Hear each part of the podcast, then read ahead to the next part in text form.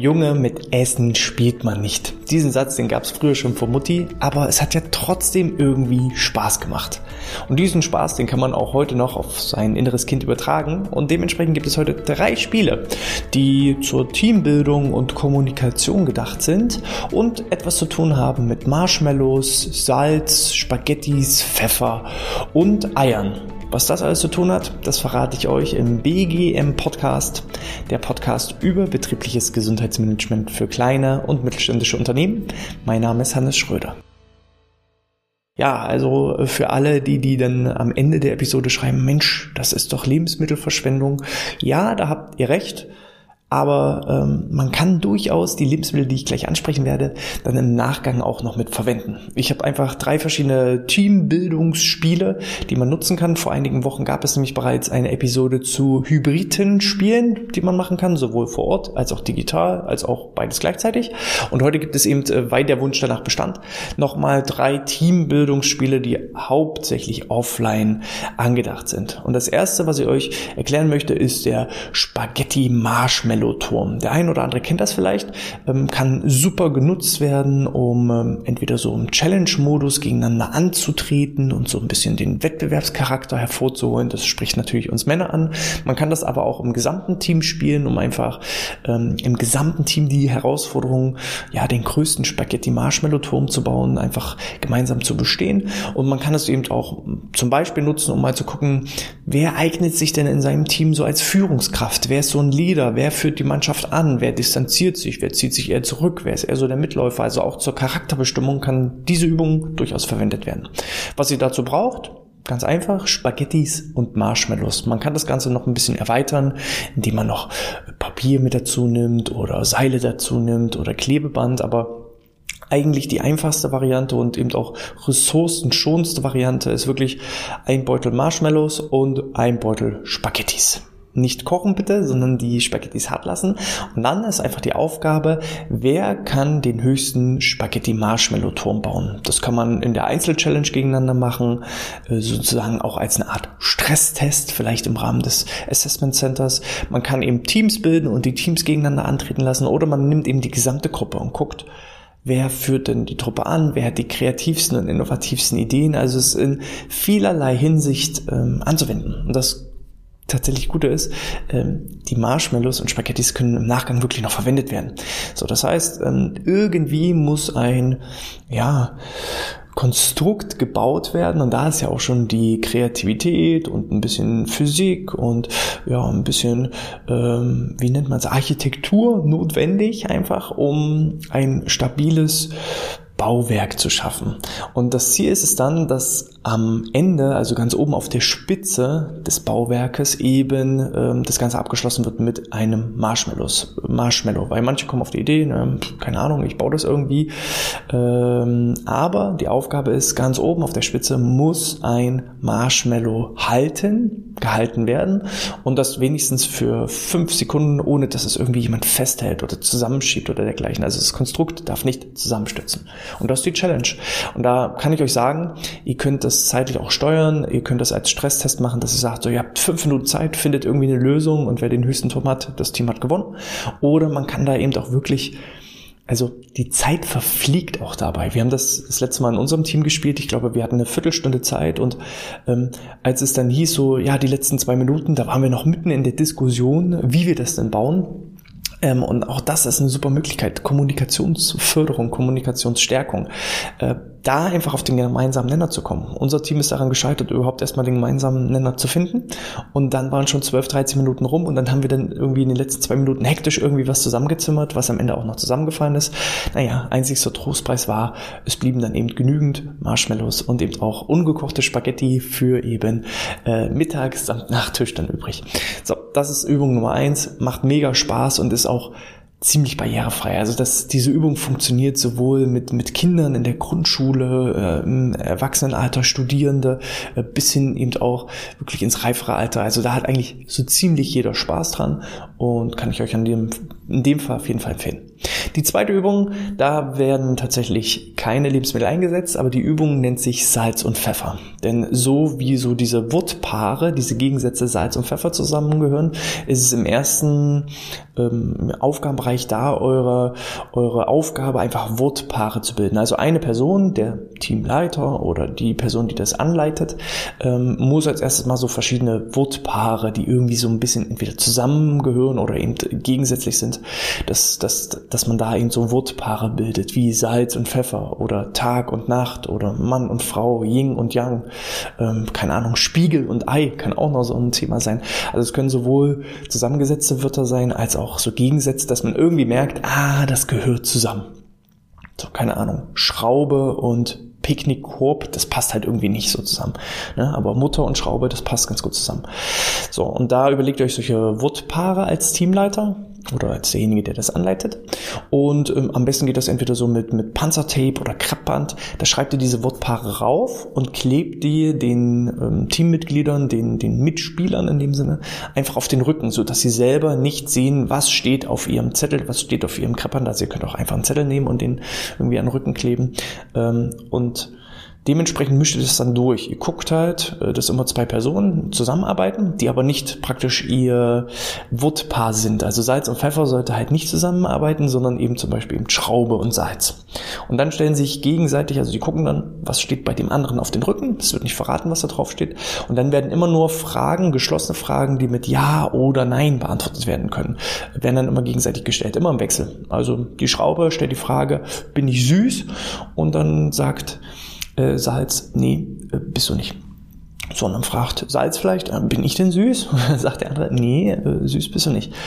So, und immer nur ja, nein, bis derjenige sein eigenes Wort erraten hat. So, und dann sucht er sich den nächsten und dann werden Gegenfragen gestellt, weil ich weiß ja dann, wenn ich jetzt das Salz war, dann weiß ich, ich bin jetzt das Salz. Und dann werden mir Fragen gestellt. Also dann wird nicht mehr geschaut, was steht bei meinem Gegenüber auf dem Rücken, sondern ich suche mir einen anderen Partner und stelle ihm Fragen. So, also angenommen, Salz wechselt einmal und landet jetzt zufälligerweise bei der Mutter. Und Salz versucht jetzt irgendwie erstmal seinen Gegenpart zu finden. Also man muss dann halt überlegen, bei Salz und Pfeffer könnte das noch leicht sein, aber Mutter und Schraube ist schon schwieriger, weil wenn ich weiß, ah, ich bin eine Mutter, dann denke ich vielleicht im ersten Moment, mein Gegenpart ist ein Vater. So, und dann stellt die Mutter die Frage an die Person. Also wir nehmen jetzt mal Salz landet bei der Mutter. Und die äh, Mutter fragt jetzt Salz, äh, bist du denn männlichen Geschlechts? Und dann sagt das Salz, nein, bin ich nicht. So, und dann muss eben immer wieder versucht werden, seinen Gegenpart zu finden. So, und da ist eben extrem schwierig, das Ganze, weil ich muss auch erstmal gedanklich bei Yin und Yang, wahrscheinlich ist es, äh, oder Yin heißt es, Yin und Yang, Yin und Yan, also ohne, ohne Hm, ohne G zum Schluss, also Yin und Yan. Ähm, da ist glaube ich, erstmal schwierig, überhaupt den Begriff herauszufinden. Und wenn ich ihn aber gefunden habe, meinen Begriff, dann ist es wahrscheinlich einfacher, den Gegenbegriff zu finden. Bei Spiegel und Ei könnte das schon wieder deutlich schwieriger sein. Und äh, da merkt ihr dann relativ schnell, die entsteht auch ein Spaßfaktor, es wird die Kommunikation gefördert und auch das Spiel unterschätzt das nicht, auch wenn es relativ einfach klingt mit Salz und Pfeffer. Ähm, das kann durchaus auch mal eine Dreiviertelstunde bis Stunde dauern und nicht immer finden alle Paare entsprechend äh, ihren, ihren Partner.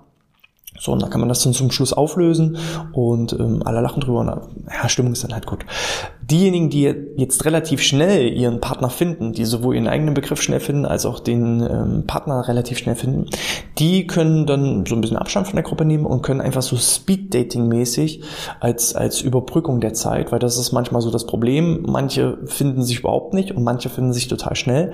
Diejenigen, die sich gefunden haben, die Paare, die können dann einfach Speed-Dating spielen. Das heißt, ähm, die Aufgabe ist es, so viele Gemeinsamkeiten zu finden, die man übereinander noch nicht weiß, wie möglich. So, und dann können die einfach mal eine Liste führen, Mensch, was ist denn dein Lieblingsessen? Ah, Spaghetti mit Marshmallows, ah super, auch bei mir mein Lieblingsessen. Und dann kann man so Gemeinsamkeiten einfach sammeln und Gemeinsamkeiten verbinden. Und so hat man auch wieder den Teambildungsgedanken gestärkt. Das dritte Spiel, was ich euch mitbringen möchte oder mitgebracht habe, ist ähm, ja die Eierfalle oder man kann das auch als unbekanntes Flugobjekt bauen. Das kommt drauf an, welche Infrastruktur ihr habt. Wir zum Beispiel hier in unserem Bürogebäude, wir sitzen in der zehnten Etage. Das heißt, wir haben Etage 1, 2, 3, 4, 5, 6, 7 bis zur 10 und wir können auch noch in die 11, ähm, wo wir das Spiel schon mal gespielt haben, dass wir eine Eierfalle gebaut haben. Das heißt, auch hier kann man das entweder jede Person tritt gegen die anderen Teammitglieder an, also im Einzelwettbewerb, oder man kann Teamwettbewerbe draus machen, oder man macht das mit nur einem Team, welches eben die Challenge hat, ähm, mit verschiedenen Baumaterialien. Ähm, das können sein Papier, Klopapier, Kleber, also alles, was so irgendwie Bastelmaterialien sind, alles, was ihr irgendwie vielleicht auch in eurem Büro auftreibt. Ähm, das kann verwendet werden, um etwas zu bauen, welches ein rohes Ei auf auffängt. So. Und dann geht ihr ihm zum Beispiel, habt ihr etwas zusammengebastelt im Team, ihr habt euch abgestimmt und seid auf eine Idee, eine Idee gekommen, wie ein rohes Ei aufgefangen werden kann. Und dann geht ihr in die erste Etage und lasst das mal aus dem Fenster fallen, so dass es in diese Eierfalle landet und idealerweise geht das Ei eben nicht kaputt. Und dann probiert ihr das mal in der zweiten Etage, dritten Etage, vierten Etage und dann steigt schon Stück für Stück die Spannung und man ist manchmal total überrascht, wie lange tatsächlich so ein Ei durchhält. Das ist so Variante eins, dass sie einfach wie so eine Art Korb oder Auffangsystem baut. Nicht jeder hat aber jetzt hier irgendwie äh, zehn Etagen und mehr zur Verfügung, um ein Ei von einer relativ hohen Höhe fallen zu lassen. Weil es ja auch irgendwie, man wartet ja darauf, wann platzt es denn endlich? Das ist ja so diese Vorfreude und es ist ein bisschen frustrierend, wenn ich es einfach nur aus ja, so zwei Metern fallen lasse und äh, es geht einfach nicht kaputt. Ich will ja wissen, also ich bin froh, dass es dann funktioniert hat, unser System, aber ich will ja ausreizen, wie weit kann ich das System belasten. Und äh, als Alternative zu diesem Spiel, falls ihr etwas nicht von einer hohen Höhe fallen lassen könnt, könnt ihr auch ein unbekanntes Flugobjekt bauen. Das heißt, ihr ähm, müsst etwas bauen, was im fliegenden Zustand ein Ei möglichst weit transportiert und äh, so, dass es nicht kaputt geht. Auch hier ebenfalls verschiedenes äh, Bastelzeug und Bastelmaterial Bastelmaterialien. Das kann auch sein Alufolie oder irgendwie sowas. Und ähm, es ist spannend, welche kreativen Ideen da stehen. Da wird das Ei dickfett umwickelt und dann wird es ganz, ganz weit geworfen. Also dann ist halt die Aufgabe nicht von oben herunterzufallen, sondern so weit wie möglich zu fliegen, um äh, entsprechend ähm, Strecke zu machen, aber nicht kaputt zu gehen. Und da kann ich euch auch sagen, aus Erfahrung heraus, da müsst ihr Zeit einplanen, weil einerseits muss erst wieder eine Teamlösung gefunden werden, dann muss es gebaut werden, dann wird es geworfen und dann braucht ihr auch nochmal viel Zeit, um das Ganze wieder auszupacken, weil manch einer ist ähm, sehr akribisch, was das angeht und ähm, hat die kreativsten Ideen und um dann zu kontrollieren, ob das Ei wirklich noch ganz ist oder kaputt ist, braucht man manchmal länger als erstmal dieses UFO, dieses unbekannte Flugobjekt zu bauen. Aber auch da habe ich wirklich schon sehr, sehr kreative Ideen äh, gesehen. Fördert also auch die Innovation, das Miteinander. Man kann auch hier wieder charaktermäßig gucken, wer ist eher so der Anführer, wer ist der Kreative, aber schwach in der Umsetzung, wer ist so derjenige, der sich zurückzieht, das Ganze eher so analytisch betrachtet. Also es ist total spannend mit welchen einfachen Übungen man dann so halbe Menschenstudien machen kann und ähm, so ein bisschen das Ganze beobachtet.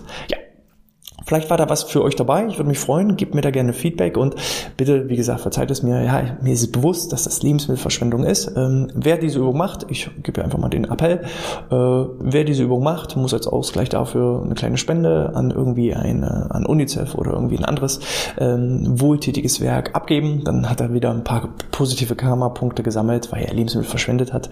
Bei den Marshmallows und Spaghettis ist es weniger tragisch. Salz und Pfeffer wird sowieso nichts verwendet und bei den Eiern, ja, vielleicht sind ja einige Eier ganz geblieben, das ist ja Sinn und Zweck des Ganzen, dann kann man die auch noch verwenden, aber meistens gehen sie irgendwann kaputt und äh, da ist es dann schwierig, das noch zu verwenden. Das ist mir bewusst, dementsprechend übertreibt es nicht, hm, macht es vielleicht eher als Team-Challenge und sagt, es gibt genau ein Ei, das ist das heilige Ei, dann ist es immer noch tragisch, aber nicht ganz so schlimm.